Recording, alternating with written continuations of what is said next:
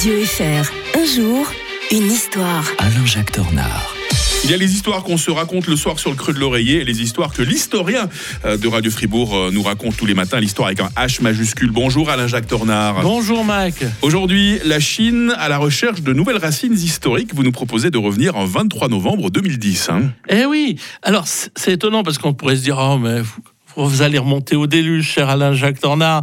C'est euh, l'histoire. Est-ce que c'est vraiment si important euh, La Chine est tournée vers l'avenir, vers l'économie, euh, vers les routes de la soie? Ah bah oui, tiens, vous remarquez qu'on utilise un vieux terme, les routes de la soie, qu'on ressuscite au passage. En fait, la puissance chinoise emprunte délibérément les chemins de l'histoire. si nul ne conteste que la civilisation chinoise est une des plus anciennes, ça leur suffit pas aux Chinois. Ils veulent remonter plus loin encore que les Égyptiens.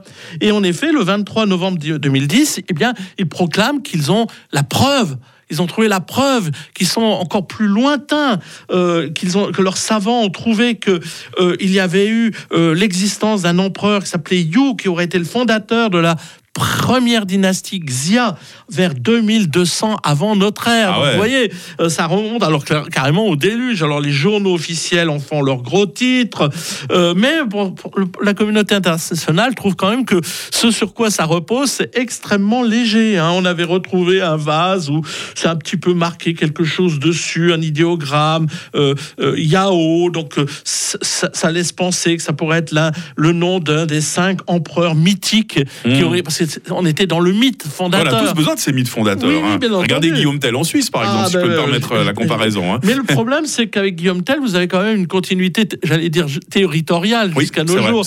Euh, tandis que là, euh, tout à coup, ils ont trouvé ça, mais il existe ensuite un trou de plusieurs siècles sur lesquels on n'a aucun renseignement entre 2100 et 1750 mmh. avant notre ère. Ah Alors en fait, c'est assez étonnant parce que quand vous voyez que le régime communiste chinois, il y a quelques décennies encore, invité à faire table rase du passé, hein, la révolution euh, euh, culturelle, les superstitions obscurantistes qui étaient dénoncées par celle-ci. Et aujourd'hui, il déploie, ce régime communiste, de grands efforts pour établir l'authenticité de textes jusque-là considérés par l'immense majorité des historiens comme au moins fortement légendaires. Il s'agit ainsi de proclamer au monde entier l'ancienneté et la grandeur de la civilisation chinoise et donc son droit à être respecté, en clair, de pouvoir dominer. Euh, tout l'Orient. Respect à l'historien de Radio Fribourg qui revient demain pour la dernière fois de la semaine. Nous serons vendredi. On va euh, se souvenir de l'apparition des premières poubelles. Et ça, ça va nous faire revenir en 24 novembre 1883. Bonne journée Alain Jacques. Bonne journée Mike. Bonne journée à tous. 6h37 sur Radio